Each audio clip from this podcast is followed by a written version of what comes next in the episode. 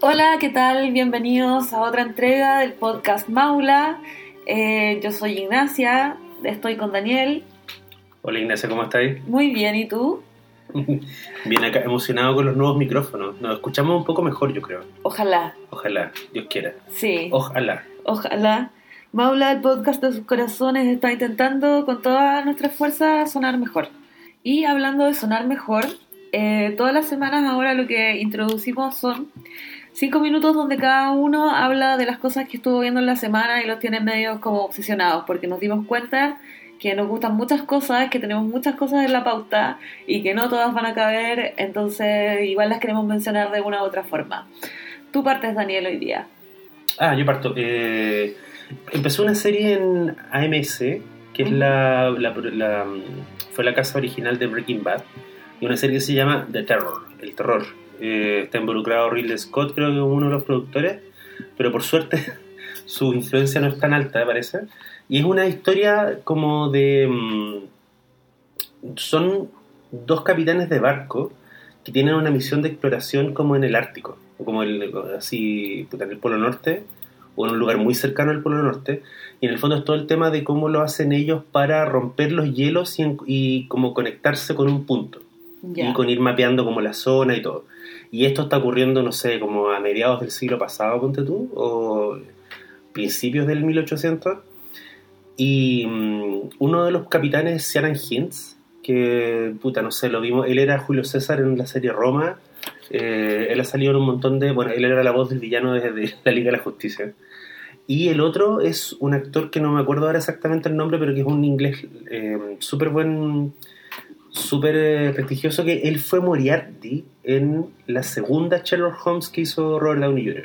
Ya. Y en el fondo estos dos capitanes chocan en sus estilos y la historia tiene un giro sobrenatural. Y de hecho cuando la agua parte, tú ya sabes que hubo una tragedia al final y que mm, de alguna forma los, los indios locales creen que, que estas tripulaciones fueron perseguidas por demonios. Y la weá es súper atmosférica, eh, eh, es muy chora, es muy distinto a lo que uno acostumbra a ver en tele. Ya. Eh, hubo, hubo gente que dijo como, oh, esto es como la cosa con barcos ingleses de guerra. Mm, No es tan, no es tan así, pero sí tiene, sí tiene como una cosa que hoy día es muy poco común. Es una historia de puros hombres. ya. No hay ningún coteo. Porque, puta, son barcos de guerra europeos del, del siglo XIX, entonces la mayoría de los buenos son blancos. La mayoría, obviamente son todos hombres. Y la mayoría de ellos además tienen como una visión muy facha de la vida.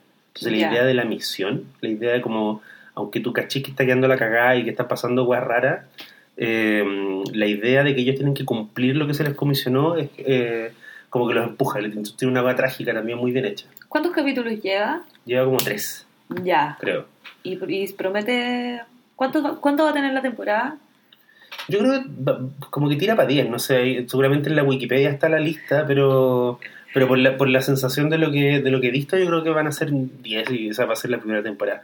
Está basada en una novela de Dan Simmons, Ya. que es como uno de estos escritores de, de terror que, que nosotros no alcanzamos a no alcanzamos a ver regar.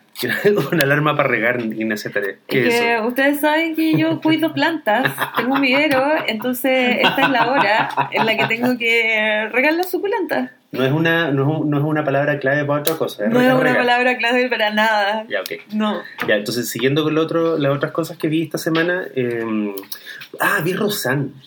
La, La nueva, el reboot, puta, tú eres, tú eres muy chica, pero eh, a principios, a fines de los 80, apareció una serie con protagonizada y coescrita por una comediante que se llama Roseanne Barr, que era una señora así gorda, muy desarmada. donde sale John Goodman de su esposo. Donde salía John Goodman antes de ser como el John Goodman de los Cohen.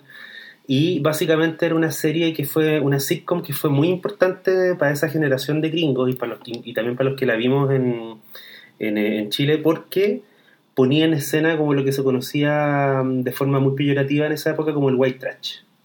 Claro. Era una familia de clase media, pobre y que en el fondo su única arma para las cagadas que tenían y de, de origen económico y eran, era el humor. Y era un humor muy ácido, muy cruel, muy como mm, muy paralelo a los Simpsons.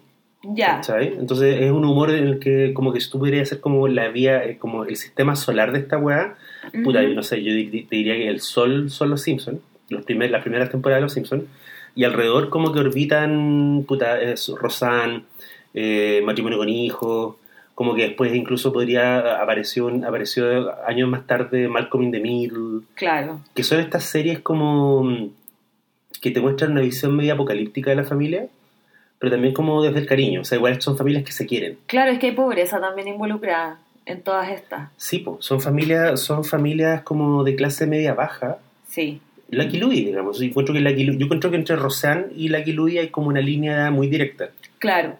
Y bueno sí. lo- Yo me acuerdo que Rosanne la daban a principios de los 90 Sí. en el 13. sí y la daban como era de almuerzo Sí, sí y me era acuerdo. muy poco era- los chistes eran muy pan, no eran no eran familia es que eso era una hueá muy rara la programación la gente que programaba en esa época tenía tan pocas herramientas para entender ciertos géneros que yo creo que algún güey la vio y dijo ah esto es una comedia sobre una familia esto weá, es puta para la hora del, almuerzo y Rosanne tenía mm, puta fue una de las primeras producciones dramáticas que yo vi de chico donde ponte tú había chistes sobre el lesbianismo había chistes sobre el uso del crack eh, me acuerdo que hablaban de crack y yo no sabía qué era. Entonces yo, como que ah, eh, tiempo después en alguna parte, en alguna película, mm, puta, no sé, de gueto, como que yo vi a los buenos hablando de crack y ahí entendí que el crack era una droga, que era un polvo que se fumaba.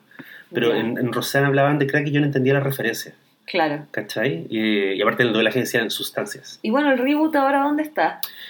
Es súper loco porque el reboot imagina que Rosanne y John Goodman, que es su marido y que es, y que igual es John Goodman, es heavy verlo, eh, En lo que sea. viven en la misma casa, no, pero viven en la misma casa, tienen la misma dinámica y en el fondo ahora las hijas que eran adolescentes en, la, mm, en las primeras temporadas, ahora son mujeres de treinta y tantos, fracasadas, losers totales, viven con los papás y, viven además con los nietos. ¿Cachai? Y es una... Pero lo heavy es que es una serie, no es, no es como trumpista, pero definitivamente no es, no es demócrata. Es una serie que igual, o sea, hay, hay un chiste recurrente con el hecho de que Roseanne, personaje, votó por Trump de la misma forma que Roseanne Barr, la verdadera actriz, ella en la vida real apoya a Trump. Ya, no sabía eso. Y, y, la, y la hermana de ella, que es Laurie Metcalf, que, puta, no sé, los millennials, puede, si alguno lo está escuchando, le puede sonar eh, Metcalf porque ella es la mamá de Saoirse Ronan en Lady Bird. Claro. Entonces en Rosanne ella repite el rol de la hermana de Rosanne, que es demócrata y que votó por eh, Jill Stein, ¿cachai? Y, y tienen como discusiones al respecto y todo. Y es bien loco porque yo siento, yo siento que estaba alucinando. Yo siento que la misma weá que lo que sentí cuando vi Twin Peaks la- el, el año pasado. Que fue como, no puedo creer, estoy viendo actores como canosos, ¿cachai? Y como que en mi cabeza seguían siendo adolescentes y ahora los buenos están viejos y tienen como guata y las Ah, minas tienen como, no sé, por la cara caída, ¿cachai? Y es muy impresionante. No siempre es gracioso, pero a mí, yo debo decir que yo me hice fan instantáneo de Rosanne. Pero nada prosperó en la familia de. No, nada prosperó y de hecho la idea de fondo es que esta familia solo puede subs- subsistir como a través de la resistencia, como que en el fondo es una familia... eh, te da la impresión que hay algo que yo encuentro bien, inteligente en cómo está hecha la serie, que tiene que ver con que ellos serían igual de disfuncionales, igual de infelices si fueran millonarios. De hecho, creo que en un momento de, la- de las temporadas de los 90 hubo un momento en que Rosanne fue millonaria, Ya, ¿cachai? sí. Y nada cambió, porque en el fondo hay una, eh, que es una idea muy loca de, de- de, digamos, de los orígenes del drama que te dice como, weón, el problema de la tragedia es que puedes ser príncipe de Dinamarca, igual sufrís, ¿cachai? Claro, Entonces acá el problema realmente no es la condición, no es la... mm, Puta, no es como la crisis económica, no es que esté Trump, el problema son ellos. Ellos no son capaces de ser felices, ¿cachai? sí. Y eso es más o menos lo que estuve mm, mirando en la semana. Estuvo bien, fue, fue una buena semana. Ah, Wow. cortito. Y vi una, un horror que se llama Ready Player One y mm, que yo, Oh. salí, yo salí con mucha pena de esa película. Me da pena que te haya dado pena porque yo no esperaba nada de la película. No, yo igual tenía como una esperanza. No, yo nada. ¿Quién la Ah. dirige? Ah, verdad, Spielberg. Sí. Pero es que como que yo no Pero le... es que ese es todo el rollo, po. Mm, Para mí no. Ah, bueno. No sé, no, para mí era fundamental el hecho Pero de... piensa en las últimas películas que ha hecho Spielberg. Bueno, The Pose yo la encontré bien, bien a la rápida, bien, bien poco...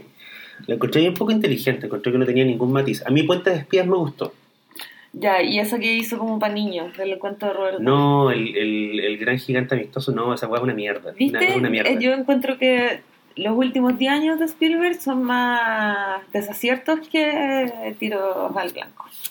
Es probable. Ahora igual es- súper loco verlo en Ready Player One porque yo encuentro que lo que a uno más le gusta de Spielberg, que tiene que ver con cómo pone la cámara, cómo la fascinación que él, tiene, que él tiene con los seres humanos, acá está casi completamente ausente. De hecho, las mejores escenas son fuera del Oasis, que es este mundo virtual donde viven todos los... Como que este es un mundo como que el, el año 2050, ponte tú. Eh, y todo el mundo, incluyendo la gente más pobre, sobre todo la gente más pobre, pasa la mayor parte de sus vidas dentro de este mundo virtual, que es como un jabo, Ya, es como un Second Life, pero al chancho. sí. ¿Cachai? Y la, y la idea dentro de, esta- de este lugar es que mm, se supone que lo que pasa dentro de este, de este sitio es como increíble y toda la gente quiere estar siempre ahí, pero cuando estás en el lugar, salvo un comienzo bien espectacular que es una carrera, eh, al rato ya te saturáis, como que ni siquiera es como... no- o sea, la fascinación se agota muy rápido, finalmente pasa algo con, con el, el mundo digital y es que no es capaz de sostener tu atención. Ya, pero se están viendo a sí mismos como en los Sims, una cosa así. Eh, no, no, no, tú te pones como unos lentes y te pones unos guantes y tú entras a un mundo virtual donde te mueves Ah, y tú te perfecto. construyes una apariencia. Ya, Entonces hay un rollo también con el hecho de que tú puedes estar hablando con una mina muy bonita claro, entonces este y puede, ser, y puede ser un Sí. señor. Ya. Ese es el rollo. Así que nada, ¿y en qué estuviste tú esta semana, Nacho? Yo esta semana estuve en varias cosas. Primero leyendo Sex Criminals, porque eh, resulta que Susie está como en la lista de las superheroínas más bacanes, eh, según varias listas que encontré en internet. Entonces dije, ya, vamos a ver qué tanto está Susie de Sex Criminals. Y la historia está bien contada, es divertida. Eh, voy como en el número 7 y me ha divertido bastante. Ya. Eh, pero sobre todo lo que quería contarte esta semana es que no pude ver muchas cosas porque me metí en una cuestión que es peor que el crack, que es This Is Us. No sé si cacháis Is Us. Es una serie familiar Ya. eh, gringa. Ya. Eh, siempre tiene que haber una serie familiar gringa. Antes era Parenthood. ¿Cachai? Ahora está Us. Ujú. Que es sobre una familia que a fines- ¿Alguna, alguna vez fue lazos familiares? Claro, alguna vez fue lazos familiares y así. Lo- es una familia que a principios de los 80 van a tener trillizos, pero uno de los trillizos se muere en el parto y deciden adoptar un tercer niño igual, porque ya tenían dentro de tres. La wea rasca. Claro, no, es- hay, hay toda una razón más de fondo y telesérica total, y porque, porque todo hace sentido aquí. ¿Ya? Todo hace sentido, todo es hermoso y haz, limon- haz limonada y con los limones y todas esas cuestiones. ¿Quiénes actúan? ¿Te- te- te- Actúa-? ¿Cacho a alguien? Por supuesto. Actúa Mandy Moore. Actúa Milo Ventimiglia. Actúa. Sterling K. Brown. Ya, pero que Eh, esto es como un episodio perdido de Lost. Cameos de Pues- gente que podría haber salido. Puede ser, pero igual, por ejemplo, Sterling K. Brown ganó ganó el Emmy por esta, Ya. o ganó el Globo de Oro por esta. Ujú.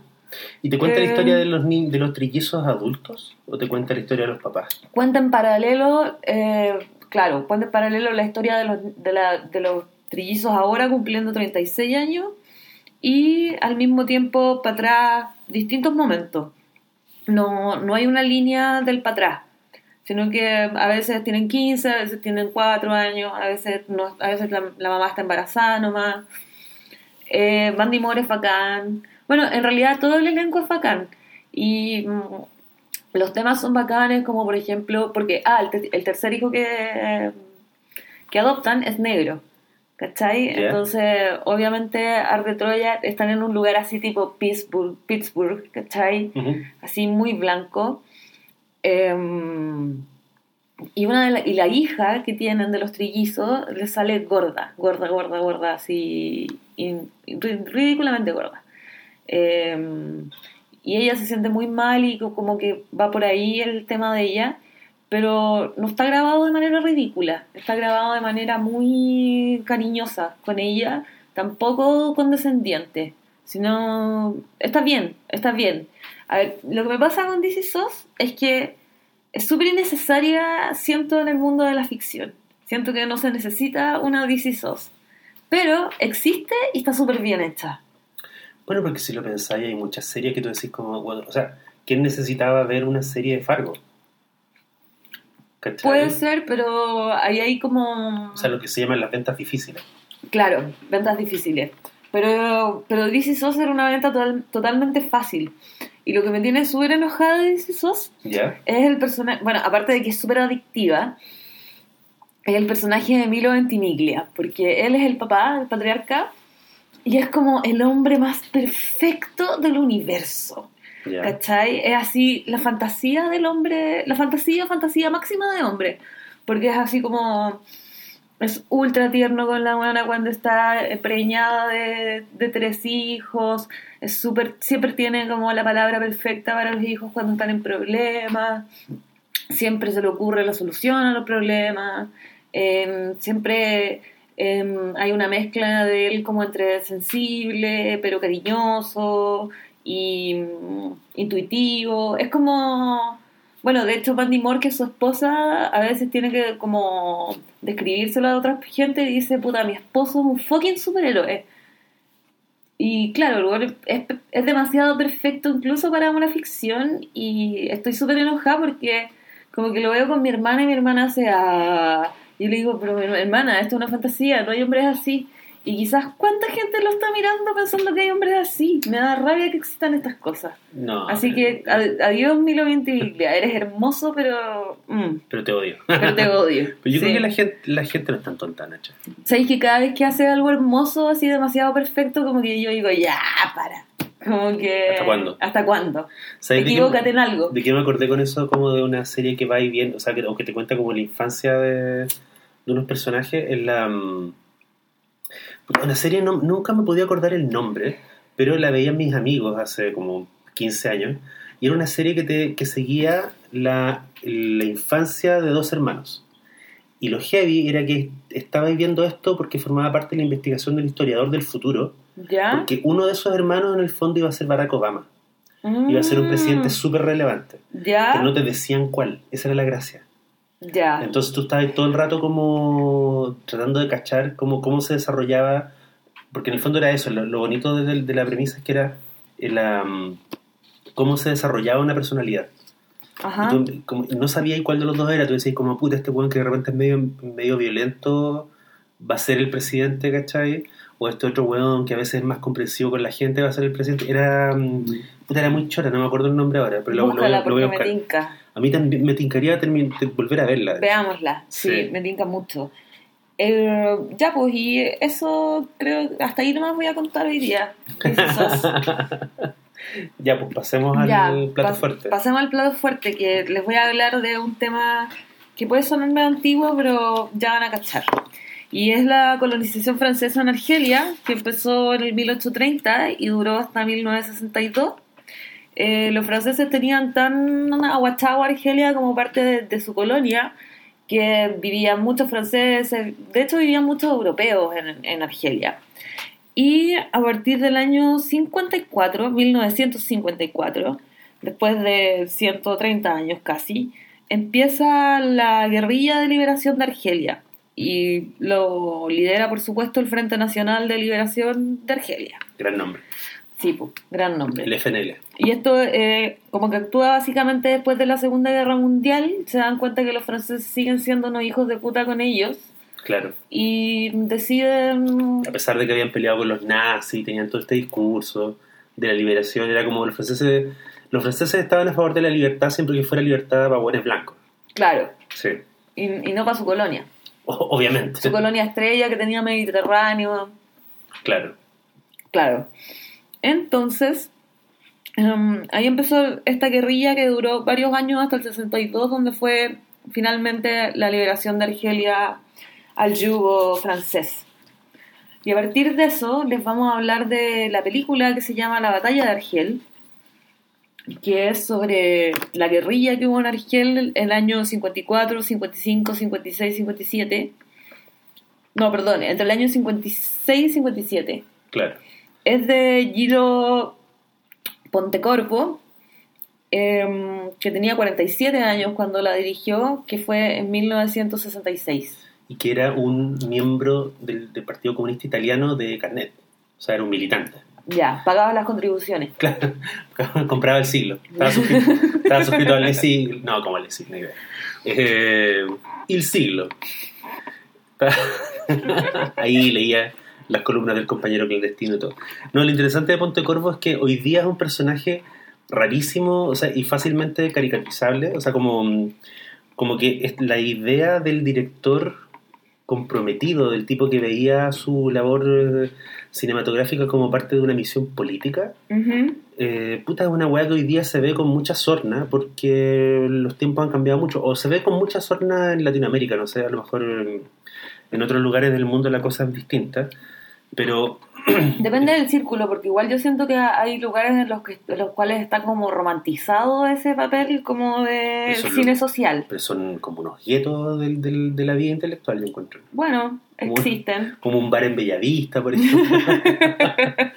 bueno, el asunto es que Pontecorvo era un tipo que eh, tenía como discurso y tenía como el deseo de hacer, de hacer cine político, abierto y, y duro. Y él trabajó en esta película con Franco Solana, Solinas, que es un, un guionista que se apoyó en una historia escrita por un señor que se llama Sadi Yassef, que de hecho aparece en la película en un papel secundario. Y Sadi Yassef era, un, eh, era parte del... Era uno de los líderes del Frente Nacional de Liberación. pero hay que decir que la película se hizo cuando ya eh, Francia se había, ido, se había ido a Argelia. Y esto es lo interesante. Esta, esta película, La batalla de, de Argel, pertenece a, este, mm, a un grupo muy exclusivo de películas a lo largo de la historia, que son películas que fueron comisionadas por gobiernos. Claro, mira, voy a repetir los años. En el 54 empezó la guerra, el 62 fue la liberación total de Argelia a Francia y el 66 sale, hace- esta, pregun- sale esta película. Esta película. Que se presentó en festivales y fue... Claro, Y fue muy. Bueno, la vida posterior a su estreno en la batalla de Argelia es como muy fascinante porque hubo lugares donde nunca se estrenó, hubo lugares donde solo se dio en funciones privadas. ya hablaremos de aquello. Sí. Eh, se, hizo, se hizo una función privada muy famosa en la Casa Blanca durante la era Bush porque se la tomó como referente de lo que estaba pasando en Irak. ¿Cachai? Durante, durante la, la segunda invasión gringa a Irak. Y la batalla de Argel, en el fondo, es una película que fue comisionada. Le dijeron a Pontecorvo, ¿te interesaría hacer una película sobre la lucha del Frente de, Liber- de Liberación Nacional contra los franceses? Los que le dijeron eso fueron al gobierno argelino. Claro. Entonces, es, es interesante eso porque es una película tan punky, tan fresca, eh, es una obra maestra, pero al mismo tiempo es un producto estatal, es como, es como el fondar mejor invertido de todos los tiempos. junto, junto con, yo te diría tal vez junto con Octubre de, de Einstein, que es una película eh, soviética, Ujú. que también se comisionó de forma oficial. Eh, lo que tiene inter- bueno también hay otro ejemplo estaba pensando en El Rojo y el Blanco que es una película de Miklo Jansó que también fue una película hecha para celebrar la independencia del país que creo que en ese momento era Hungría ponte tú. y lo que pasa con la batalla de Argel es que como hay una tensión no solo en la pantalla entre la- los revolucionarios y, los y los soldados franceses invasores, sino que hay una tensión detrás de la pantalla entre el artista, que es Pontecorvo, que es un artista comprometido pero que no es un títere del ideológico, y los tipos que en el fondo en este, en este sentido pusieron la plata y facilitaron el lugar para que el tipo filmara, que, Claro. eran- que querían, digamos, Y la gente, que querían un aparato de propaganda, o sea, que ellos querían una- un, un artefacto que, que- que les sirviera para sus fines, y Pontecorvo desechó el guion que le presentaron inicialmente. El tipo Sí. dijo, esto no me interesa. desechó varios guiones, porque de hecho hay un guion que tiene a Paul Newman. Claro, tenía un personaje que iba a ser interpretado por Paul Newman. Claro, teníamos un Paul Newman gringo así como apareciendo en Argelia, no sabemos por qué. Es que eh, esa historia es muy fascinante porque si la película se hiciera hoy día, te aseguro Eso que pasaría. esa sería la opción. Como, Sí. Bueno, en buena onda es lo que pasó con Argo, ¿o no? La, histo- Claro. la historia de los, de los funcionarios de la CIA que son rescatados de, ¿dónde? Teherán, creo, en los años, a principios de los 80. Y, y la historia está contada desde el héroe, que, que es Ben Affleck, que, él- él- que es el agente que, digamos, que, que evacúa a los diplomáticos y, y, digamos, y todo lo que sucede alrededor de la, de la embajada gringa tiene como cero relevancia, hay cero sensación de espacio, hay cero sensación de lugar. Y todo tiene que ver con, digamos, el héroe salvando el día. La barba de Ben Affleck. La, que tú cachai que el personaje que interpreta Ben Affleck es la, el, el agente CIA original es latino. Sí, po. Sí, sí, es un, señor, es un señor como más, más parecido a Alejandro Trejo que a Ben Affleck. Sí. Sí. Bueno, el asunto con la batalla de Argelia, que de Argel, perdón, es que eh, Pontecorvo rechaza el guion hollywoodense, que en el fondo que era contemos el conflicto a través de la mirada de un héroe gringo, occidental, que iba a ser Paul Newman. Después rechaza el guion más como De propaganda. más blanco y negro, más caricatura, que era como los malvados franceses versus Claro. los abnegados eh, guerrilleros locales, los abnegados argelinos. Y el tipo apuesta por una cosa muy interesante que él, él decidió darle a la película un tono como de reportaje, como de, de falso documental, que es muy extraño porque todo está guionizado, todo está dramatizado, no hay, no hay en realidad escenas reales, como uno lo pensaría entre comillas, y sin embargo cuando tú la ves parece realmente que el tipo estuviera reporteando su propia historia.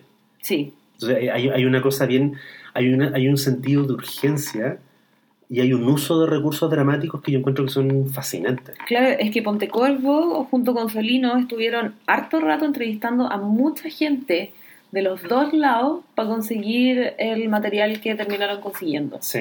Que es una película increíble. O sea, cada plano es perfecto, la iluminación es perfecta, Sí. la foto es perfecta. La, la acabamos de ver, de hecho, y era como, a, ca- a cada rato como que decíamos como, no, esta guay la cago.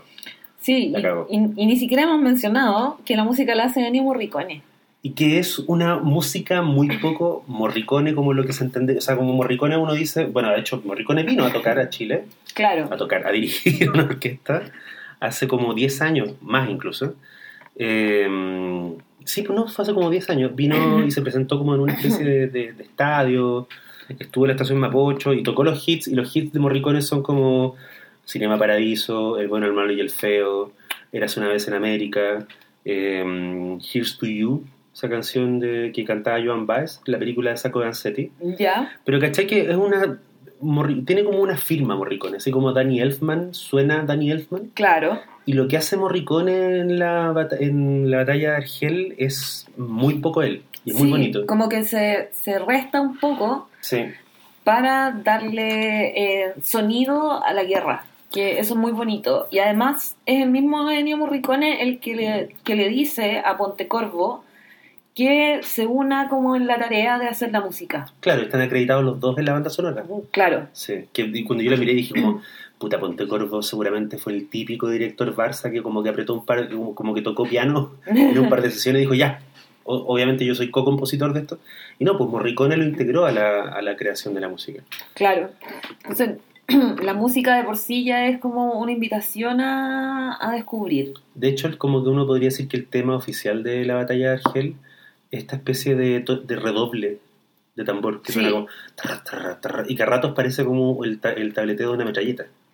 Es terrible. Es, es- es muy, es muy inquietante y además cuando suena tiene que ver con lo ocupan para remarcar operaciones militares eh, o operaciones guerrilleras que de alguna forma están destinadas, funcionan como espejo de las operaciones militares. Claro. ¿Qué te parece si hablamos? Porque de alguna forma igual tiene una historia, la, la, la batalla de, de- de Argel. No tiene una historia clásica como la entenderían los gringos, pero hay un drama, digamos. Sí, hay un drama, pero antes que todo yo quería decir que como que a ver, hoy día, 2018, es súper fácil pensar en una película de guerra y pensar, no sé, en El Soldado Ryan o Eh, halcón, algo así más en como, halcón negro derribado. claro, como épico en el sentido como de los efectos visuales y esto no es eso. No, Ah, eh, Es épico, es terrible, eh, es absolutamente conmovedor, pero ocupa otros recursos de- Sí. del audiovisual. sí. Y ahora contemos la historia. Eh, bueno, la batalla de Argel parte con una situación dramati- muy dramática. Son como los últimos guerrilleros que quedan del movimiento y están eh, atrapados en una ratonera, los denunciaron. Hubo un tipo que habló durante la tortura y los soldados, los paracaidistas franceses llegan a la Kashba, que es como la Kashba dentro de la ciudad de, de Argel, es como... mm, Argel, como el Argel de la película, me recuerda mucho al Valparaíso de las películas chilenas de los 60. Como en el fondo está el plano, que es donde hay gente blanca, hay, hay cierto, cierto nivel de lujo, hay transporte, hay automóviles. Y está la Kashba que está en los cerros y que encaramada en los cerros y que es un laberinto de, de construcciones muy antiguas y donde viven los, los árabes, digamos. Tiene toda la onda. Y llegan los paracaidistas franceses a la Kashba armados hasta los dientes, así como con camiones con, no sé, como 600 hueones invadiendo la Kashba. Metralla, TNT. y todos rodean una casa, porque en esa casa está, mm, está en algún lugar escondido como el último líder importante de la resistencia del, del Frente de Liberación Nacional. Y efectivamente el tipo está detrás de unos azulejos. Como en una. cavaron, eh, como que habían, habían hecho una especie de, pie- de cuarto secreto cuya Sí. entrada era una tapa de azulejos falsa. Oh, Y los tipos, y claro, y dentro del lugar está él, está una niña, está un compañero y hay un niño. Hay Sí, un niño así un niño como de, pequeño. de 10 de 10 o 11 años, que era igualmente guerrillero, o sea, era un cabro que Claro. participa activamente en todas las operaciones. Y los soldados le dicen como, entrégate, ya ustedes son los últimos. Y ahí hay un corte y nos vamos cuatro años atrás y vemos que el tipo al que vamos a seguir, que el nombre del actor es rarísimo, porque es un, de hecho es un actor eh, no profesional, se llama Brahim Adhaj. Adj- no sé, Ad- Adhaj, Adhaj. no lo puedo leer. Eh, él es uno de los dos protagonistas de la batalla de, de, de Argel y nos vamos como varios años al pasado, a mediados de los 50, y lo que vemos es que él era un tipo que hacía como un pepito pagadoble, era un gallo que tenía como que tenía como una especie, era un timador callejero y tenía una serie de, había sido boxeador, había sido estibador y básicamente se ganaba la vida como haciendo pequeños, pequeñas estafas en la calle y lo toman preso y esto, da- perdón, dale. No, dale nomás. Y esto es muy importante porque algo que suele suceder mucho en las historias de revolución y en las historias de alzamiento es que él comienza a adquirir conciencia política en, em, en, em, justamente en la cárcel. De parte le- de la gente que está preso con él. claro, y porque le toca presenciar la ejecución de uno de los primeros líderes del Frente de Liberación Nacional. Claro. Entonces, él, y que es una escena particularmente atroz y que recuerda como a cierto, a mí me recordó un poco a ciertas escenas de la naranja mecánica, y es muy fría, es muy distante, y, y es una ejecución, bueno, es una ejecución en los años 50 en Argelia, o sea, eh, eh, es con guillotina, el tipo lo decapita. Sí, es terrible. Y este gallo lo ve a través del ventanuco de su celda, y la siguiente vez que lo vemos, el tipo ya está metido en el Frente de Liberación Nacional. Y lo vemos ascender, lo vemos ganarse la confianza de los jefes. El tipo, el, ah, el, el tipo se- el protagonista del que estamos hablando se llama Ali Lapointe, que igual es como un gran nombre, como Sí. Ali el punto. Sí. Entonces, el, tú cachai que en el, en el COA del MIR un punto era un encuentro, Ah, sí, po. ¿cachai? Sí. Entonces, bueno, Ali Lapointe es este, mm, este muchacho que después sale de la cárcel eh, ya ideologizado con, y, digamos, como convertido a la causa. Es una historia Claro. de conversión también. Sí.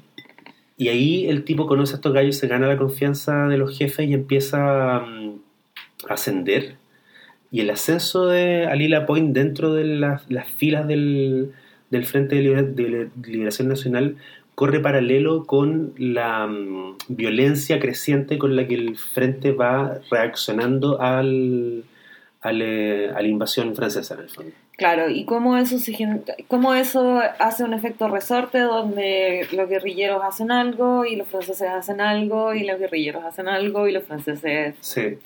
eh, Me di, cuenta, que- me, di- me di cuenta que es, es, es peludo contar la película, porque en Eh. realidad es como una, es como, o sea, hay una historia, pero es básicamente cuando tú la ves, estás tan metido y la, y la película Sí. es tan, es tan como, te agarra tan, te agarra como a nivel tan visceral que tú sentís que estás viendo como una encadenación de hechos, no sentís que estás viendo una historia, Mm, ¿cachai? Pero sí, claramente hay una especie de, hay un escalamiento de mm, armamentístico como a lo como eh, Frank, ¿cómo se llama? Sam Pistolas versus, versus Bugs Bunny.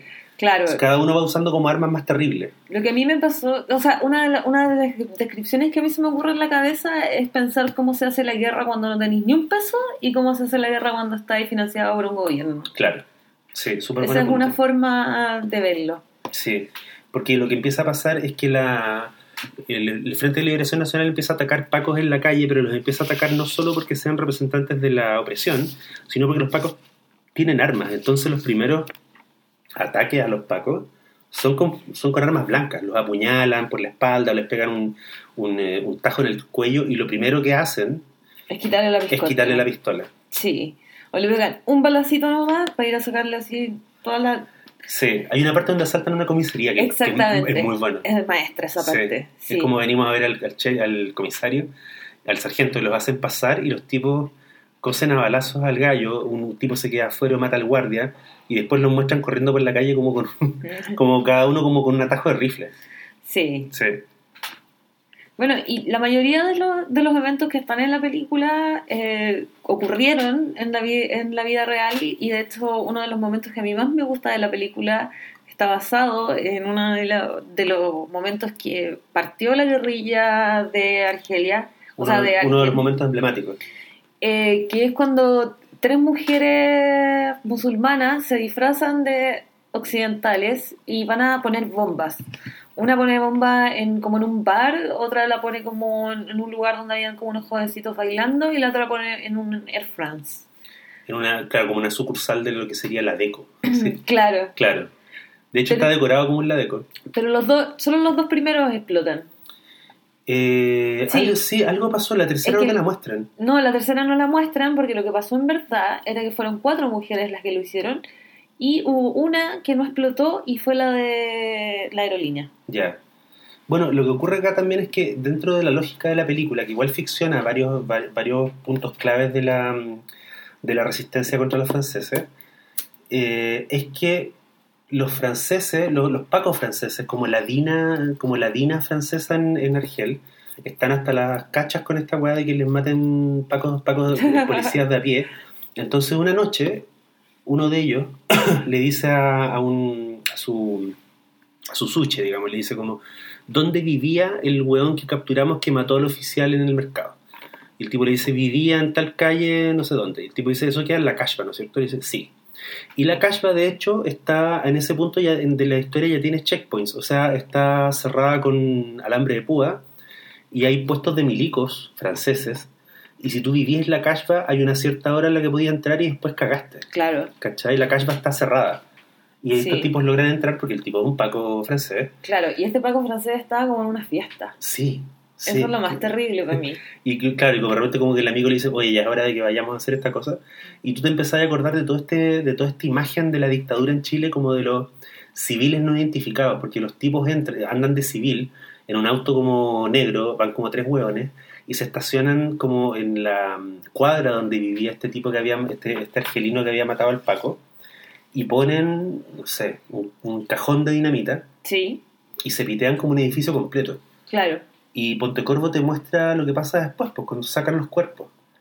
Y sabéis que yo siento que esa escena en particular, que no la explosión, sino el momento en que la gente, los vecinos sacan los cuerpos de las familias del edificio dinamitado, eh, creo que es una escena que no ha sido superada. Yo no, yo no recuerdo haber visto algo similar en el cine después de eso. No, hay un par de escenas donde están como sacando a los muertos de, de los lugares, eh, son súper fuertes y claro, no hay símil porque de repente así como que hay unos niños desfigurados. Es que es súper terrible. Sí. Es muy terrible. Hay una, hay una, mm, hay algo también que, que hay que decir que también, también es un doble discurso y que hay mucha gente que ha sido muy crítica con la batalla de Argelia porque dicen que glamoriza estas cosas y se refieren al hecho de que la película, al mismo tiempo que todas estas cosas terribles que estamos contando, es un artefacto muy hermoso. Y esas imágenes a lo que nos estamos refiriendo, la, la batalla de Argelia está filmada en un suntuoso blanco y negro, para, para usar un término de vieja escuela crítica. Y, y hay que decir que en realidad incluso las escenas más atroces parecen, parecen fotografías de Robert Capa, Son hermosas. pa- parecen Page Rasuri, son una guay Sí. increíble. Sí. Hay escenas de lugares oscuros donde hay humo. Hay escenas donde tú miráis como ponte tú la Cashba, un edificio de la Cashba desde abajo y veis como todos los niveles hacia arriba y tú decís como, conche tu madre, weón, ¿cómo filmó Sí. esa weá? O los, o los mismos gallos que están atrapados en este, en este, en este como en esta cueva y solo le brillan los ojos. Es Sí. impresionante. Y son como que estuvieras viendo unas cucarachas. No, eh, tiene, está lleno, lleno, lleno de, de- de fotos que Sí. uno no, no se lo olvida. Bueno, y lo que sucede es que a, a propósito de ese, de ese atentado de la policía, digamos, no, no, em, no atribuido, el ejército, el, el Frente de Liberación Nacional manda, dice como nosotros vamos a vengar los hermanos, y ahí mandan a las mujeres a estos atentados. Y ahí, claro, cuando, cuando las mujeres atacan los lugares de diversión de los franceses, la hueá se pone seria. y deja de actuar la policía y hay corte y vemos un desfile donde vienen llegando conche tu madre los paracaidistas Claro. franceses. Y ahí llega Mateo. Ahí llega el otro protagonista de la película que, que lo interpreta un actor, creo que es el único actor profesional de la película, que se llama Jim Martin. Y Jim Martin interpreta al general Mathieu, y el general Mathieu en el fondo nosotros hemos tenido versiones de ese tipo en Chile y, o sea, podríamos mencionar eh, Manuel Contreras, Krasnov, eh, No sé. por ahí algunos tipos del comando conjunto, pero en esencia es un militar que tiene, todo, tiene, tiene todas las medallas del mundo, que es un tipo que ha estado involucrado en operaciones sucias eh, del, del ejército francés en lugares como Indochina, Que viene de pelear con los nazis. que viene, o sea, que, no, que el tipo se formó, se fogueó peleando con los nazis, que en algún momento sugiere que él o tiene ascendencia o tuvo compañeros judíos Claro. que fueron a parar a los campos de concentración, eh, que es un tipo particularmente articulado a la hora de enfrentar a la prensa, y que el tipo entiende que hay dos frentes de batalla, que uno es eh, la calle contra los guerrilleros y el otro frente es, la, es la, mm, los medios de comunicación. Claro. Y el tipo debe ser uno de los de los represores más llanos a hablar con la prensa que yo haya visto en una película. Sí, pero también es uno de los represores, como que se habla de que se glamoriza como la guerrilla, pero también Matthew es un general súper inteligente. O sea, es, hecho, es un hueón muy carismático. Tú acabas de nombrar mucha gente y esa gente no tiene ni el carisma, ni la inteligencia, porque... Ni, ni la pinta. ni la- bueno, la pinta, para digamos, se- seamos frívolos por un segundo y digamos que la batalla de Argel está llena de unas pintas. Hoy sí, es que es terrible. O sea, el, hipsterismo, el hipsterismo árabe, árabe que hay acá es una wea así ridícula. Superior, superior. No, y eligen una gente tan herm- tan extrañamente hermosa, Sí, como bueno, lo que, bonito. lo que aquí en Chile decimos como, hoy eres muy exótica, como tu belleza es muy exótica. Claro. Bueno, aquí está así al máximo. Explosión de belleza exótica y muy hermosa. De hecho, cuando ocurre, cuando te muestran, cuando te muestran franceses en los, en los lugares donde las minas van a poner las bombas, a uno le sorprende porque lleva mucho rato viendo gente que tiene como un, un tono de piel. Bueno, la película es en blanco y negro, pero igual se ven distintos. Sí, y tiene cierto tipo de, de ojos, cierto tipo de nariz, cierto tipo de cejas, y de repente cambia y vemos los franceses y es como, bueno, de verdad son, son- como que son alienígenas que cayeron en este mundo, ¿cachai? sí, Hay una, hay una weá muy rara que no, que no está... mm, De hecho, parte del atentado, la- la- para mí la parte más terrible del atentado no es que las mujeres pongan las bombas, sino que esta especie de ceremonia que hacen cuando se maquillan y se tiñen el pelo para verse occidentales. occidentales. Claro, Se cambian de ropa, se sacan, se sacan la, la hijab, claro. eh, eh, y, y cada una se saluda porque puede ser la última vez que se vean. Claro, y se van. Y es re loco porque ellas actuando de occidentales, como que lo- los, los milicos de los checkpoints, como que se las jodean, claro. o, o como que son así súper condescendientes, pero si pasan la, cuando pasaban ellas con la hijab, era otra cosa. Claro, eran basuras, bas- basuras árabes. Basuras árabes. Exactamente. el- la película, el- o sea, el- la violencia verbal que hay en la película de, los- de ambos bandos, digamos, Sí, es bien, claro, es, es bien poco común hoy día. Hoy día como que las, incluso en las películas de guerra la gente no habla así respecto Claro. al enemigo. Claro, digamos. porque es como maldito bastardo, pero Sí. aquí es, es el tipo de, de insulto que te deja llorando. Claro. Que, esa- te- que vaya a llorarle a, la- a tu mamá. Bueno, entonces lo que ocurre es que la, llegan los paracaidistas y Mathieu, que es muy inteligente, el tipo en el fondo explica, yo no tenía idea, y esto lo, lo averigüé hace, hace un par de días, que la batalla de Argel fue, o sea, ha sido estudiada muy en detalle, no solo por quienes han estado interesados en hacer revolución, sino por quienes han estado dedicados a hacer la contrarrevolución. Sí, Porque es una película, en cierto sentido es como un manual de cómo funciona la represión, cómo, cómo tú combates una- un alzamiento y cómo tú inicias un alzamiento. Y la charla de Mathieu, que, donde él da- que le da a los- a sus hombres, donde él explica cómo van a operar en la Kashba, tiene como su versión opuesta cuando, eh, cuando Lapointe, Ali Lapointe se encuentra con este jefe que le dice como eh, el terrorismo es como un, un primer paso, pero nosotros no podemos ser terroristas para siempre claro. tiene que venir la insurrección y para que venga la insurrección nosotros tenemos que deshacernos de los indeseables dentro de nosotros del mismo movimiento y la gente se tiene que levantar. Nosotros no podemos estar permanentemente aterrorizando la Kashba o poniéndole bombas a los franceses.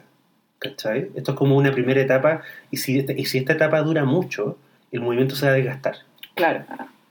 Y Mateo al revés. El tipo dice, el tipo explica eh, que es una escena muy bonita donde él, bueno, bonita, bonita, bonita en el sentido dramático, donde él explica cómo funcionan las células. Sí, explica ¿Cachai? cómo funcionan las células y, Porque cuando torturáis a un hueón, el loco solo sabe dos nombres. les da información súper valiosa, porque a empezar les dice, no es toda la captcha, Claro. son un 10%. Claro. Son, este, este es la, este es el número de hueones que tenemos que atrapar. Y ellos están en células y las células funcionan así.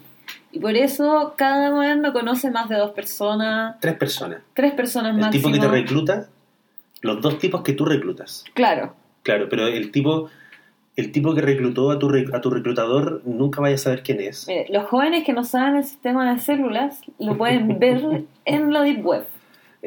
claro. La Deep Web usa ese mismo sistema. No, ¿Sabes de lo que me acordé? De una obra de Guillermo Calderón que se dio hace unos años que se llama Escuela, Mm, donde, eh, que en el fondo es una, es una sesión donde todos los actores están con pasamontañas y eh, son unos miristas que le están explicando a otros cabros, a otros miristas más jóvenes cómo funciona la, digamos, cómo, cómo funciona la insurgencia. Y ahí están explicados mucho como lo de los COAS, cómo se hace, eh, cómo te disfrazas, cómo buscas una, una, una identidad falsa, cómo se le dice a, lo- a los cenetas, ¿cachai? claro. Y muy bonita, y, y hay un momento en que tú te das cuenta que Mathieu, que, la, que Pontecorvo está usando al general Mathieu para explicarle a la gente cómo se hace una revolución. Exactamente. Sí, que es muy, esa Sí. muy bacán. Sí, por eso es muy bonita en términos dramáticos. Sí. Bueno, y cuando él explica eso, el tipo dice, lo que tenemos que hacer en el fondo es eh, operar como... Necesitamos carta blanca. Necesitamos Claro. poder dejarla cagar la cashback. Pero los franceses no nos van a dejar, no nos van a dar carta blanca porque son políticos. Entonces tenemos que hacer que el Frente de Liberación Nacional cree un ambiente de caos tal Claro. eh, que nuestra que, que, que no nos que- quede otra que actuar. que la desesperación del, del gobierno francés nos dé la carta blanca. Y es muy interesante porque sabéis que después empieza a haber una, una seguidilla de atentados y de, de ataques. Y yo no estoy seguro que todos los ataques a franceses sean del Frente de Liberación Nacional. Puede ser. Yo tengo la impresión de que, de que Mathieu también él mismo hace autos, eh, ataque, ataques de como autosabotaje Claro. para que la gente, para, para levantar, a leonar a la gente en contra de la, en contra de la cashback. Tiene harto sentido. Sí. Bueno, y, y lo que sucede después que hay un... Porque lo que se muestra es que también los guerrilleros de la CAFCA no tienen plata, no tienen nada. No tienen tantos recursos. No tienen ni un recurso para nada. Ahora, personajes favoritos y, y- y- y personajes favoritos de la, de la película, para mí, por ejemplo, es el tipo que le entrega las bombas a las mujeres. El tipo que las Oh, programa. que no dice nada. Y que es como un weón que yo podría ver hoy día caminando por la avenida Italia. por el barrio Italia. Es un tipo que tiene unos lentes oscuros increíbles, que tiene como una tiene como una boina. Y el tipo está sudando, está sentado en una mesa, y lo único que ese weón hace es ponerle como unos despertadores de abuelita, como unos despertadores de velador a las bombas, y el tipo dice ya, media hora. Después, 35 minutos. Después ya, 40, aquí están. Y se las entrega a cada una como si les estuviera dando una hostia. Sí. Weón es un monje de la destrucción. Sí. No, la es la cagá. Ah, y el, y el cura que, que está casando a la pareja y tiene... Y tiene una pistola en Claro, la mesa. tiene la pistola en la madre, mesa. weón. Oh, no, es que me acordé. Claro, hay dentro de todo el caos que desata el Frente de Liberación Nacional, hay una ceremonia, hay una pareja joven, joven, da la impresión de que tienen como 18 años, Sí. que se casan casi clandestinamente, con muy poco, con- no es una boda, como ponte tú que hay 20 personas Se casan clandestinamente y dentro de un porque- edificio de la calle. ¿Y por qué, la, porque el Frente de Liberación Nacional les dice que se casen? Claro, Que no, no, no es tan descabellado pensando que igual a ellos las familias les decían que se casaran claro. antes. Sí. Y el tipo que llega a casarlos, claro, es, es un. Entiendo que es una boda musulmana, ¿no? Sí, es un... no sé, en realidad. Pero el tipo, puedo- claro, es un imán, o es una especie de, de pastor, pero el tipo llega. Lo interesante es que llega con un maletín de cuero, de adentro saca como el libro, las escrituras, no sé, como el contrato matrimonial, pero al lado se ve la cacha de una pistola. O sea, Claro. el weón es un guerrillero y, uno, y un líder religioso. Sí. Sí, es muy, es muy bonita esa escena. Y uno de, de los favoritos también es el niño. No, el niño es la zorra. Es que el niño es la zorra, porque el niño anda buscando a Ali Le Pont Sí. al principio y es el que le lee, porque Ali es Oye, analfabeto. esa escena es la raja. Claro, le dice, Ali, Ali, Y el loco le dice, ándate, ¿qué, qué, qué, te pasa? Ándate pelusa, una wea así. Claro. Y el, loco, y el pendejo le recita una frase que es como un. da la impresión de que es como una línea del Corán. Y Ali cacha que el pendejo viene mandado y le dice, ¿qué tenéis para mí? Y, y el pendejo le dice tus instrucciones y le pasa un papel. Y el pendejo ya se está yendo, está como lejos y el güey le dice, hey, ven, ¿sabes leer? Y el pendejo le dice como, sí, Obvio. obvio. Léeme esta weá. Y el pendejo le lee la, la le lee la weá como si, le estuviera, como si le estuviera contando un cuento. Sí, Es muy bonito. sí, a mí me gusta mucho la parte de ese niño cuando se roba el micrófono de los milicos. Que una, Y- una weá que copió Roberto Beñini en La vida es bella. ¿Verdad? Solo por esa weá Oh. acaba- acabamos de tener otra razón más para odiar a Roberto Beñini. Me mataste, el- me mataste el momento. No, lo que pasa es que en la, en la batalla de Argel hay un momento increíble donde hay un Paco francés que le, la gente está en un checkpoint, están, están siendo particularmente humillados, los Pacos les están revisando hasta por debajo de la lengua, mientras tienen que escuchar a un culeado, que es un Paco francés que está leyendo como un instructivo que dice como recuerden que Francia es su madre patria, eh, los franceses somos sus hermanos, eh, todos tenemos que estar unidos y tres metros más allá como que a las minas le están bajando la- los calzones, ¿cachai? Claro. Y en un momento ese francés sale de la cabina y va, no sé, como a fumarse un pucho. Y veis que el pendejo va y pesca el cable en el micrófono. Y corte, está la, la gente está haciendo como distintas cosas y están todos como en las filas esperando que los revisen. Y se escucha por los parlantes la voz del pendejo. Que le Claro. dice que tengan valor. Que el, Que frente, que el frente no los ha olvidado. que el frente no los ha olvidado. No, emocionante. Sí. Increíble. po. Y de hecho, creo que el pendejo no vuelve a salir. Esa es la última vez que lo vemos. Es la última vez que lo No, vemos. mentira, porque después está encerrado con el Ile Ponte en el... Pero es el mismo, Es niño. el mismo. Tengo la puta, ojalá que, que- pero igual, igual terminó mal. Igual terminó mal. Sí. Como sea, terminó mal. Bueno, y si alguien la ve después de esto, díganos si era el mismo cabro chico o no, porque según yo era, era el mismo. Sí. Oye, la batalla de Argel está en YouTube. Está completa, se puede ver. ¿Con subtítulos? No sé si con subtítulos en español, pero hay varias versiones. Hay que decir que la batalla de Argel estuvo mucho tiempo media desaparecida y volvió de la muerte como en los años 2000 cuando la, la editó el sello Criterion en, Ah, en DVD. ya. La restauraron y la weá se veía la raja. Y la restauraron con unos documentales muy buenos y ahí venía, venía una charla donde, por ejemplo, estaba Edward Said, que es uno de los grandes intelectuales árabes de la historia. Y, ahí, y ahí también está la mención a que mm, durante el gobierno de Bush, durante la guerra, o sea, la guerra contra el terror, ¿te acordás que así le puso Ujú. Bush como a, la, mm, a lo que pasó después de las Torres Gemelas? Eh, se hizo una, sesión- una función especial de la batalla de Argel en la Casa Blanca y se la proyectó no solo al presidente, sino al alto mando, a Dick Cheney, que Ya. Franco era el one que de verdad mandaba la, A Condoliza. era el verdadero. Yo creo, no, yo creo que Sí. Lisa no le invitaron. Y a los sí. jefes de la CIA. ¿Cachai? Y después de eso hubo una mesa redonda y fueron especialistas a hablarles a los gringos, digamos, a, estos, a George Tenet, que era el jefe de la CIA en esa época, a hablarles de qué cosas de la batalla de Argel tenían, seguían teniendo sentido hoy día. ¿Qué podían esperar de eso en Irak? Pero si tú, si tú te fijas en el fondo, de la, la escena del coronel Mathieu hablándole a sus hombres, se repitió en la Casa Blanca como 30 Sí, años después, ¿cachai? Sí, sí. Otra, otro grupo que veía esta película eran los Panteras Negras en los 70. Sí. Nada que decir al respecto, porque eran, eran unos secos los Panteras Negras y hay un documental muy bacán en Netflix sobre ellos. Sí. Igual es curioso, alguien lo comentó al pasar, estamos, estamos enganchando con un podcast que ya hicimos, alguien comentó al pasar que igual era, era bien insólito que el héroe de la Marvel se llamara Pantera Negra, dado Sí. que era un aristócrata, dado que era un huevón que funcionaba en base al, a su enorme cantidad de dinero. Es que le pusieron Pantera Negra antes de que salieran las Panteras Negras. Y cuando salieron las Panteras Negras le intentaron poner Leopardo Negro. Y no prosperó. Obviamente no prosperó.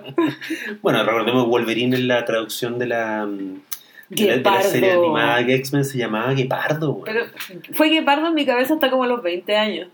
que eso es más o menos cuando se estrenó la primera Wolverine. Sí, sí, Como que- que la primera vez que vi a Hugh Jackman, Guepardo. Guepardo. Bacán. Que- Y Bruno Díaz, Ricardo Tapia. Oh, me encanta. Me encanta decirle Bruno Díaz a Bruce Wayne. Yo encuentro bacán esa weá, como eso, Sí. eso, quién inventó esa- esas traducciones. Bueno, volviendo a la batalla de Argel, Eh, es raro porque sabéis que la película tiene una weá que. El tema de que la película haya sido esencialmente. No es una película hecha. O sea, probablemente era un proyecto muy personal y Pontecorvo puso mucho corazón en ella. Pero la función esencial era propagandística, en su origen. Sí. Y sin embargo, cuando tú la veís, yo no sé. Yo no. O sea, uno, uno siente que se está come- que uno entiende las injusticias que hicieron que el Frente Nacional de Liberación apareciera en Argelia y, y todo lo que ocurrió, ¿cachai? Eh, pero yo no sé si es una película como de buenos y malos finalmente. No, de hecho a mí no me parece, yo no la pondría en el lugar de la propaganda, sino que la pondría más en el lugar del documental o el post-reportaje Claro. o el reportaje actuado. Ah, docudrama. claro, docudrama. Bueno, pero es que digamos que la mayoría de los actores de la batalla de Argel estuvieron en la Kashba durante los eventos. pa- Claro. O sea, es como que es como que hoy día alguien empezar a hacer una película sobre el segundo gobierno de la Bachelet. Estamos hablando de cosas que pasaron hace cinco años. Exactamente. ¿Cachai? Entonces Sí. en la película muchos de los extras son miembros del Frente de Liberación Nacional que ahora ya no estaban proscritos. ¿Cachai? Hay gente que estuvo ahí. Y de hecho, uno tengo la impresión de que muchos de los franceses que aparecen en las escenas de como de, de persecución o en, la- en la- en la- en las escenas de los atentados son locos que se quedaron en Argelia. Sí, digamos, es que también esa hueá es muy loca, porque yo leí, leí varios artículos sobre la Argelia post-revolución y, y no fue como que los locos dijeran como todos los franceses se tienen que ir de Argelia, porque estábamos hablando de personas que eran tercera o cuarta generación viviendo en el lugar. Claro. Entonces también hubo gente que se quedó y también habían franceses, que eso, por ejemplo, eso es una cosa que la película no muestra, que habían franceses a favor de la liberación de Argelia, ¿cachai? Pero en la película esos franceses están mostrados como Sartre, como unos que están en París, Sí. ¿cachai? Como la izquierda exquisita. De hecho, hay dos grandes, dos grandes líneas en la película. Una la dice Mathieu cuando, cuando dice como, bueno, ¿qué es, lo que, ¿qué es lo que ha dicho París de todo lo que está pasando en, en Argel y lo que está haciendo él? En el fondo, ¿qué ha dicho, qué ha dicho la prensa parisina de mi desempeño? Eso, eso es lo que el tipo está preguntando. Y alguien dice, bueno, Sartre sacó una columna. Y el tipo dice, ¿por qué será que los Sartres del mundo siempre nacen del otro, del otro bando? ¿Cachai? Que, que es una pregunta que en Chile se traduce con lo, esa que siempre dicen que por qué los artistas son siempre de izquierda. Claro, sí. Y la otra, y la otra, el momento que para mí yo creo que uno de los momentos más, no sé si fino, porque igual es bien tosco, pero uno de los momentos más inolvidables de la batalla de Argel es cuando capturan al líder máximo del, del, del Frente de Liberación Nacional, el, el, el Abigail, el- el Abigail Guzmán de la weá, Ya, Jafar.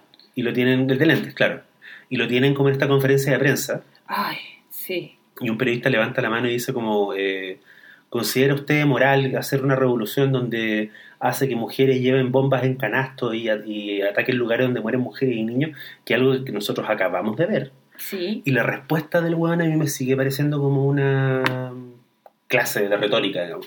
El tipo dice, eh, es más terrible que mandar bombarderos a atacar poblaciones civiles que dejan caer bombas que, mat- que matan aún más gente que nuestras bombas. El tipo dice, uno pelea con las armas que le tocan. Si ustedes nos dan sus aviones, gustosamente entregaremos nuestros canastos. Sí. Perfecto. Sí, tan tan. Perfecto, ahí tenéis. Ese, ese es un argumento de vuelta a un. Aparte que es muy bueno porque esa es la típica pregunta desde una superioridad moral de cartón que hacen puta, periodistas hueones, ¿cachai? Que es una pregunta, que es la clase de pregunta que uno ve, que uno veía de repente en tolerancia cero, cuando entrevistaban a los cabros del movimiento Claro. estudiantil, que es como eh, y ustedes se hacen responsables por la violencia y como ya, le preguntaría esa hueá a un coronel de los pacos, No. ¿cachai? Es la, Como- es la- dejemos mal, pregunta. Claro, pero es una pregunta que yo encuentro que a la larga deja mal al, al, Es insidiosa, Deja mal ridícula. al preguntón. Sí. Yo encuentro que ese, esa escena de la batalla de Argel como que cierra ese debate. Es como, bueno, cada vez que tú pintís el mono con que hay revoluciones que se hacen como poniendo bombas, pregúntate por qué hay gente que llegó a tal nivel de desesperación que se puso a poner bombas. Claro. ¿cachai? Y, puta, no sé, la, la, la batalla de Argel yo la encuentro muy lúcida en ese sentido. Yo encuentro que est- eh, ha envejecido mucho mejor que otras películas de izquierda del periodo. Yo siento que no he envejecido nada. Sí. La- es, es hermosísima. De hecho, de hecho, a mí me pasa que yo, yo creo que, por ejemplo, si yo diera esa película en una sala, si, si, si lográramos dar la batalla de Argel como en una sala del Hoyts, punto tú, como así una función que, que entre el que quiera y después como hacer una hacer una, Un una charla una charla post, post película yo creo que habrían peleas, habrían gritos, habría gente Sí. enojada porque la película te pone mm, te cuestiona muchos muchos lugares comunes que uno tiene sobre la, la lucha armada, sobre la insurrección, sobre cómo el Estado tiene derecho o no a defenderse. Claro. Y de hecho, bueno, está la- también está el- la frase de Matiu en la conferencia de prensa, cuando el tipo dice a los periodistas, bueno, la- todo se reduce a lo siguiente. ¿Queremos, que- ¿Quieren que Francia se quede en Argelia? Si quieren que Francia se quede en Argelia, se tienen que bancar los métodos. Claro. Déjenme a mí hacer lo que yo estoy haciendo nomás. Claro. Sí, él puede, yo creo que él, él es el torturador más lúcido de la historia del cine. Sí. Sí. Es un huevón. Bueno, lo que te decía de Kloster, la- el libro de Klosterman, sobre los villanos, que Klosterman en un momento llega como una, como una definición, como una ecuación de qué es lo que define al villano. Y el tipo dice, en cualquier narrativa, el villano es el que más sabe, pero le importa menos. Mm. Y yo creo que Matiu como que encaja perfecto. Es el buen más inteligente de la batalla de Argel y es el que tiene menos escrúpulos. Claro, encaja perfecto. Y eso se suma a mi, a mi, a mi miedo tradicional de cuando el malo siente que está haciendo lo correcto. Entonces Claro. aquí Matthew, sí, claro, el- Matthew siente que está haciéndolo por Francia, está todo bien, y le hicimos lo mismo a los nazis. Claro. Y eso me hace, sumado a su inteligencia, hace que me dé más miedo. Claro, Matiu es un hueón. De hecho, ¿te acordáis cuando por fin detienen al, al, al, eh, al jefe del Mm. Frente de Liberación? Sí, Lo llevan en el auto sí, iba No. junto con Matthew. y Matiu le dice una weá atroz que yo creo que lo, o sea, lo derrota dos veces. Lo derrota militarmente porque termina, digamos, lo, lo, lo hace prisionero y lo, de- y lo destruye en el auto cuando el güey le dice yo he estudiado yo, yo he estudiado mucho su personalidad yo eh, he leído mucho he pensado mucho en usted y yo sabía que usted no era la clase de weón que se inmolaba cobarde culeado en el fondo. Sí. ¿cachai? como Sí, yo sabía que en el fondo era un político, no era un guerrillero, Claro. ¿cachai? Y es como, y el otro güey no le puede contestar, no tiene nada que decirle, ¿cachai? claro, Es buena, es buena esa escena, sí. perfectamente filmada. Como, Como, casi, todo el resto de la como película. casi todo. ¿Tú tenías como un plano favorito de la batalla de Argel? Eh, sí, cuando muestran el, al, al Lilu- Lupont adentro de, de esta cuevita donde está encerrado Sí. y están los hay, está Lily Lupont con cuatro personas, o sea, son cuatro personas en total y se ven solo partes de sus rostros y, su, y el brillo de sus ojos Sí. y es, es tan impactante, Que además es una, luz, es una fuente de luz falsa, porque ¿de dónde viene esa luz? ni idea. ¿Cachai? No- No, es que en muchas escenas uno dice de dónde viene esa luz, pero no importa. Claro, da lo mismo. Da lo mismo, porque es tan hermoso como está hecho que no importa. Y de hecho, ese final, porque después de toda Bueno, esta es, larga es- vuelta... es la escena del inicio también. Claro, volvemos al inicio y ahí nos damos cuenta que efectivamente estos buenos son los últimos mohicanos que quedan, los últimos que quedan en la cashba, porque en realidad lo que la película te dice es que, claro, después eh, Francia, el gobierno, el gobierno colonial eh, en, en Alge- en Algeria cayó por eh, Argelia cayó porque la gente se levantó. Sí, El frente fue derrotado, pero la insurrección tomó vuelo. claro. Entonces lo que pasa es que cuando el gallo está como está en esa cuevita y están los soldados afuera, llega Mateo, llega Mateo físicamente, Sí, po. ¿cachai? A como, loco, tenemos al último weón acá adentro. No, y llega el general que no lo he visto nunca. No, y claro, llega como el jefe del jefe del jefe. Claro, ¿Cachai? Llega como, claro, llega como ese weón que probablemente se pasó toda la película como al lado, en una mansión, sí, al lado de una piscina. en Francia. Ese weón llega vestido de, de campaña y es como, ya, ¿qué tenemos acá? Llega un milico con cámara de, Esa de increíble. video, llegan milicos con cámaras de fotos. Sí. Y son los primeros en entrar después de la explosión. Porque Claro. digamos que los hueones, los, los soldados dinamitan la casa completa donde están estos hueones, los, los, los sepultan entre las rocas, entre, la- entre el cemento y los ladrillos. Y después de eso, Mateo en persona le dice al milico con la cámara, entren con cuidado, nunca se sabe. Pero los manda primero a ellos. No, lo que, le- lo que no, le- lo que hace es hacer que dos, dos milicos normales sigan al, al cámara Claro, y para que los cuiden porque nunca se sabe. Claro. Ahí es, esa es. Tienes razón, pero lo bonito es que justo antes de eso, mientras está ocurriendo toda la negociación, le dicen como, Mateo, o sea, el, em, Ali. Ali, deja salir al niño, por, por lo menos, ¿cachai? El buen no tiene culpa, y es muy bonito porque tú sabes que esa frase es insultante, ¿cachai? O sea, Hmm. el pendejo es parte del frente, y cuando los buenos le dicen, lo respetamos en la vida porque es un niño, en el fondo lo respetamos en la vida porque no lo consideramos un, Un jugador un importante. igual, ¿cachai? claro.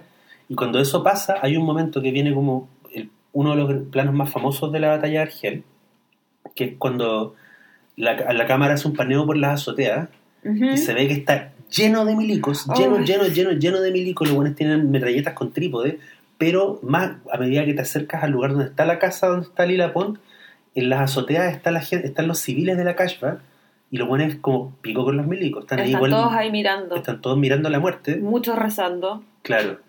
Y, la, y hay gente llorando. Sí, Y la weá es como, un es como venimos a ver el cierre de la ópera en el fondo. claro. ¿Cachai? El- el- eh, va a cantar el tenor y se acaba la weá. Y, y se derriba, se, se acaba la. O sea, echan abajo la casa. Y de ahí nada, los buenos se van. Claro, ahí, y ahí se acaba la batalla de Argel, pero no termina la guerra de Argelia, que finalmente termina en el 62. Eh, la escena de la carrera de caballo, de la, los aurigas. Claro, es que después hay como una como una, una especie de epílogo donde muestran las cosas que pasan después de la, de la, de la batalla de Argel, que son en 56 y 57. Muestran lo que floreció con la semilla de Claro. esta resistencia. Claro. Claro. Y ahí pasa, y ahí pasa esta explosión en... Que, que yo no sé cómo lo hicieron. Porque los el Turípico. literalmente vuelan weón por el aire. que es hermosa, que es el único momento en el que la cámara se mueve así como... Sí. La cámara finge estar filmando, es como, es que es muy bonito porque lo que hace Ponte Corvo con la cámara es que el buen, el buen es como el mundo al instante, carreras de caballos en Argel. Y Claro, bueno, están como filmando eso y de repente se escucha una detonación y la cámara se vive, así como que se da la impresión de que el camarógrafo se asustara y después el buen panea para la, se mueve a la izquierda y veis como la tribuna destruida y después hay otra explosión. Y el buen hace un zoom, pero como lo haría un reportero claro. de prensa, ¿no? Sí. No, el bueno está filmando como cine.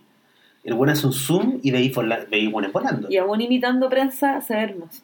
Sí, no, la cagó, la cagó. Yo, yo me saco el sombrero con los buenos que trabajaron los cámaras y me saco el sombrero con los buenos que estaban en esa tribuna, porque yo no sé cómo lo hicieron. Esa hueá es una detonación de verdad. Y la gente corre y buen- los buenos caen, se tropiezan. Y ahí viene también uno de los tantos momentos en la batalla de Argel donde Pontecorvo no deja que tú te mm, sientas cómodo, que digas como, ah, ya, los, los malvados franceses. Porque hay una escena, porque hay un niñito árabe que estaba, que andaba como con esa, con una bandejita como vendiendo Coca-Cola, ¿te acordás? Sí, Y un weón le empieza a pegar una, que es la típica weá, que está muy bien filmada, que es como, cómo funcionan las patotas. Viene un weón viejo y le pega una patada y dice, contigo nos vamos a desquitar, cabro culeado. Y le pega un par de patadas y el pendejo como que trata de arrancar. Y de repente otro weón viene corriendo por atrás también, a pesar de que es un buen adulto, Mm. cobarde culeado, y le pega otra patada y el pendejo cae. Y ahí lo rodean varios adultos, varios adultos, y el que lo rescata es un Paco francés. es un Paco viejo. Es uno de los Pacos que mataban al principio de la película. Sí, ¿cachai? Y, y tú no sabes cómo sentirte, y es una weá muy confusa, porque tú decís como, chucha, uno asumiría que los pacos franceses están felices de que pateen a estos cabros en el suelo, ¿cachai? Y el weón lo rescata, y el weón se lo va llevando, mientras acá queda como la patota como repartiéndose las Coca- las Coca-Colas que vendía el Sí. niño. Y el weón va con el pendejo desmayado, quizás muerto en los brazos, y pasa por el lado de una mina francesa que se está riendo. Y estaba viendo la golpiza de lejos. ya, Y no, yo, yo decís como, weón, me saco todo, me saco 300 sombreros con el weón. sí, Capo, Capo, Capo el Pontecorvo. capo. Sí. Bueno, de hecho, Capo es el nombre de otra película de él. Uy, Pontecorvo hizo Queimada, que es una película con Marlon Brando. Y en sus momentos de delirio, no sé si cuando se murió Bra- Brando pensaba igual, pero en los años 80, cuando Brando estaba más loco, el buen decía que su película favorita de toda su filmografía no era ni El Padrino, ni Apocalipsis Ahora, ni El tranvía llamado Deseo, sino que era Queimada, que es una película muy similar a la batalla de Argel. Ya. Ahora, Brando no era, no era nada de tonto, capaz que Queimada sea muy buena, yo nunca la he visto. ¿Nunca la he visto? No, nunca la he visto, voy a, voy, voy a ver si la encuentro como en el internet. Veámosla y hagamos un especial pequeño. Un Películas. bonus. ¿Sabéis qué podríamos hacer un día? Una lista, comentar estas películas que los actores dicen como esta es mi película favorita y que suelen ser una weá súper corneta. y entonces, como que el buen dice, bueno, de toda mi filmografía, como este, y es una película que no vio nadie. Claro. Sí, Sí. es súper rara esa weá. El Sí. gusto, el gusto de los actores respecto a sus propias películas suele ser muy raro. En el, en el show de Joel McHale se, se rían mucho de eso en el último capítulo. Ya, Ahí tienes. ahí tenemos otra cosa para comentar. Joel McHale. Sí, sí. Bueno, siempre tenemos muchas cosas para comentar y se nos acaba el tiempo. Pero, eh, espérate, ¿por qué, Antes, por qué, por qué de irnos- decidimos hablar de la batalla de Argelia? No, no hemos mencionado eso. Eso es lo que no hemos mencionado. Ahora. Dilo tú. No, bueno, tuvo que ver con el hecho de que hubo un día de la semana pasada en que Twitter se llenó de videos, algunos aficionados, otros grabados por camarógrafos profesionales, de la protesta en Gaza y de la reacción que tuvo el ejército israelí ante la- lo- los- las protestas en Gaza y de la reacción que hubo en Twitter.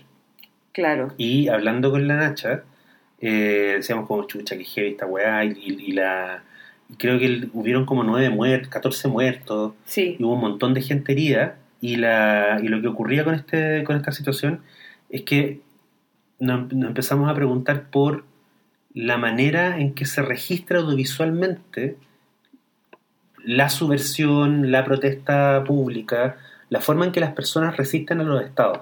Claro. Y a mí me parece que en ese sentido la batalla de Argel, además de ser una película que está conectada con el territorio, con la zona, eh, y que es una película señera como en términos de la relación que tiene Occidente con cómo ve a Medio Oriente y Claro. con cómo ve en el fondo el tercer mundo, ¿cachai? Sí. Eh, a mí me dije como aguanta, justo. Es, es el momento para hablar de la, de la batalla de Argel porque también, entre otras cosas, yo siento que si la batalla de Argel se hiciera hoy día, sería un collage de puros videos de, de Twitter o Claro. de Instagram, ¿cachai? Claro. Porque O pretendí... sea, si lo hicieran con el mismo espíritu de, do- de documentar eh, realmente Claro. y no poner a Paul Newman